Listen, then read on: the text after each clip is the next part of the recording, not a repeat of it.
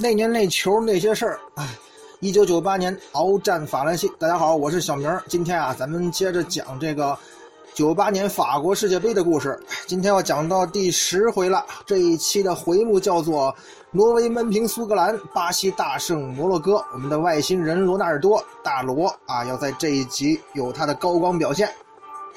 从这一集开始啊，法国世界杯的小组赛呢就进入了第二轮了。咱们还是先从 A 小组开始说起。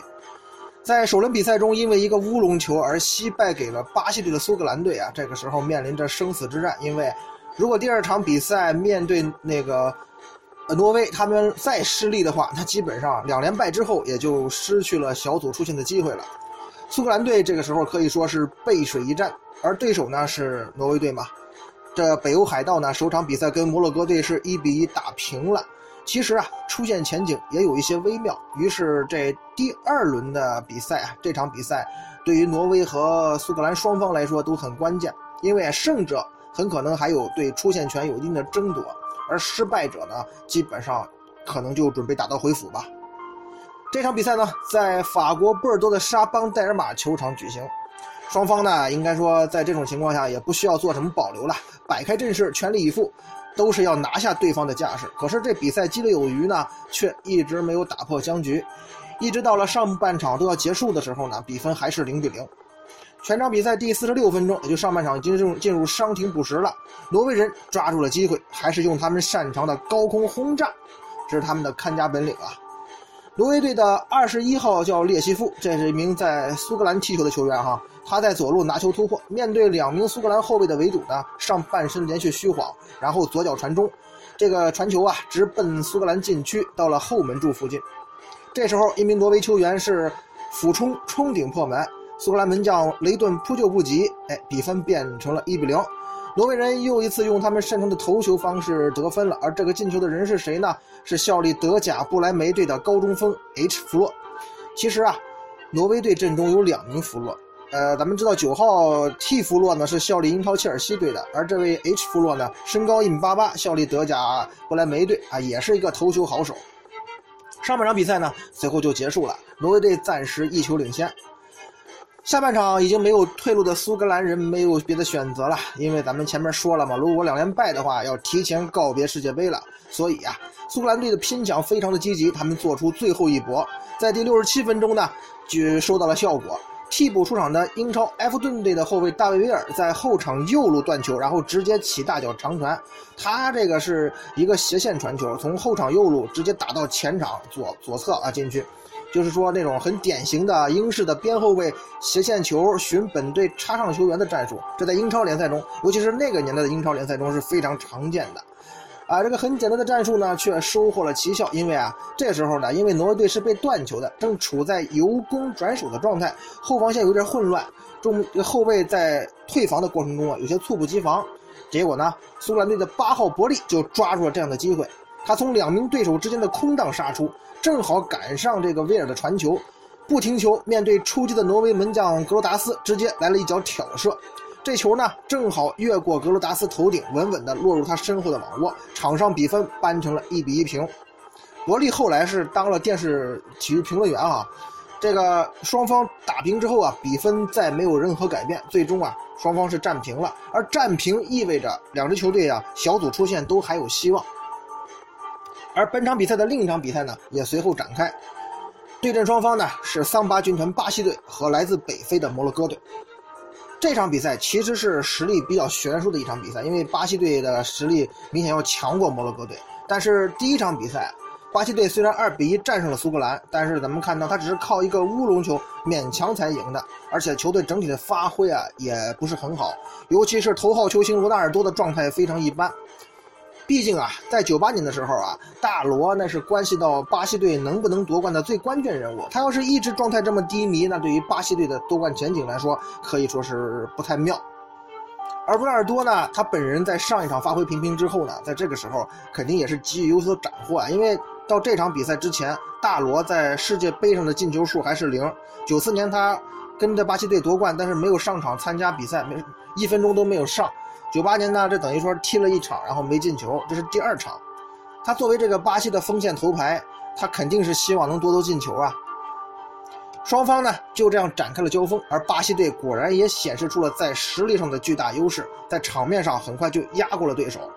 而且经过首战的磨合之后啊，到这场比赛可能也是对手实力弱了啊，但是巴西队整个的这个配合啊、传球啊、传接球明显的要比上一场好了很多。而比赛僵局呢也很快就打破了。上半场比赛才进行到第九分钟，巴西队在中场打出了很流畅的传球配合，队长邓加往前送一脚直传，贝贝托。啊，老将啊，锋线老将接球之后呢，在背对背身的情况下，遭遇背后的摩洛哥球员的干扰。可是贝贝托啊，并没有恋战，他立即把球回传给无人盯防的里瓦尔多。里瓦尔多的左脚技术非常精妙，他跟罗纳尔多之间经常会打出一个配合，就是里瓦尔多左脚起球直接传中，然后罗纳尔多去抢点。而这个进球啊，应该就是这个配合最早出现在世界杯赛场了，因为到了后来零二年。巴西队第一场打土耳其扳平比分的那个球，罗纳尔多那个进球也是跟这个球很像，也是里瓦尔多在中场左路的一个大的弧线传中，然后罗纳尔多奔上得球射门。这个九八年这个球也很像，也是罗纳尔多啊。里瓦尔多在左路传一脚球，很大的弧线，然后旋入禁区，然后罗纳尔多呢赶紧启动，啊，他的启动速度非常快啊，甩开了整条的摩洛哥防线。赶上传球之后，停球略作调整，右脚使劲轰出一脚劲射，而且角度很刁钻，力量也很大，球速也很快，直入球门的左下网窝。这个摩洛哥门将扑救不及啊，场上比分变成一比零，巴西队率先破门，这也是罗纳尔多的第一粒世界杯进球。进球之后的外星人非常的激动啊，跑到场边接受了教练和全体队友的祝贺。当然，对于巴西球迷来说，这更是最值得高兴的事啊，因为。他们的外星人，他们的头号球星，终于取得了世界杯的第一个进球，而巴西队无疑是士气大振呐。比赛呢，随后也就牢牢控制在了巴西人的脚下。上半呃下半场进行了刚开始第四十七分钟，桑巴军团再次打出流畅配合，老将贝贝托在中路把球敲给了莱莱昂纳多，两个人呢打出了一个二过一的配合，摆脱摩洛哥多人围抢，球又到了贝贝托脚下。俗话说，球在行，心在动啊。贝贝托这老将在持球之际，他已经在冷静地观察场上形势了。他敏锐发现了对手防线的破绽，于是啊，果断地往右侧分球，因为那个地方摩洛哥队的防守已经是失位了，兵力空虚。而这个时候呢，巴西队的右后卫卡福及时插上得球，他已经无人盯防了，立即马不停蹄地杀入了禁区。巴西队这一番眼花缭乱的配合呀，已经打乱了整个摩洛哥队的防守。防线被撕扯得很七零八落，而摩洛哥人这时候的注意力啊，已经完全被拿球的卡福所吸引了。卡福呢，直接就奔底线，然后一脚贴地的横传，直扫到门前。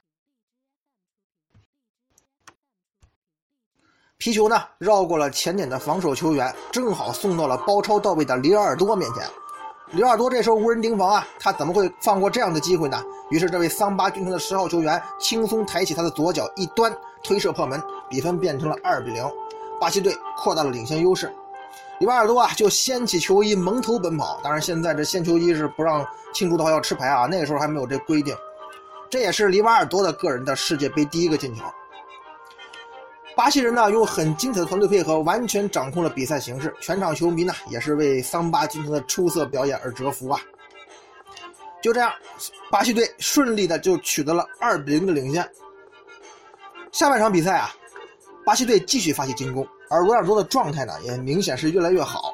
在打进自己的第一粒世界杯进球之后啊，外星人明显是信心大增啊，他的技术动作更加的流畅，呃，频频呢在多人围堵中上演拿球狂突的好戏。比赛来到第五十分钟，巴西队断球反击，罗纳尔多在左路持球，他接球之后啊，突然一个带球转身过人，靠着自己出色的速度和爆发力，瞬间就把这个摩洛哥后卫萨比尔甩在身后，然后沿着左边路是衔枚击走。遭遇外星人这种生吃式的突破啊，让摩洛哥后卫萨比尔是大惊失色呀，赶紧掉头拼命去追，一个那个面面部表情啊很痛苦很狰狞。慌乱之中呢，脚下甚至一个趔趄，险些跌倒。可是罗纳尔多呢，早就绝尘而去了。他这时候哪里还追得上啊？外星人一路带球狂奔，杀入摩洛哥禁区，稍稍减速，一记横向拨球，又过了一名迎面来拦他的后卫。这时候啊，他面前只剩下摩洛哥门将本泽克里了。怎么办呢？摩洛哥国门不及多想啊，只能是出击了。可是外星人在千钧一发之际，他未弹，他没有弹弓。他见摩洛哥门将出击了，就用这个右脚外脚背轻轻一拨，横传。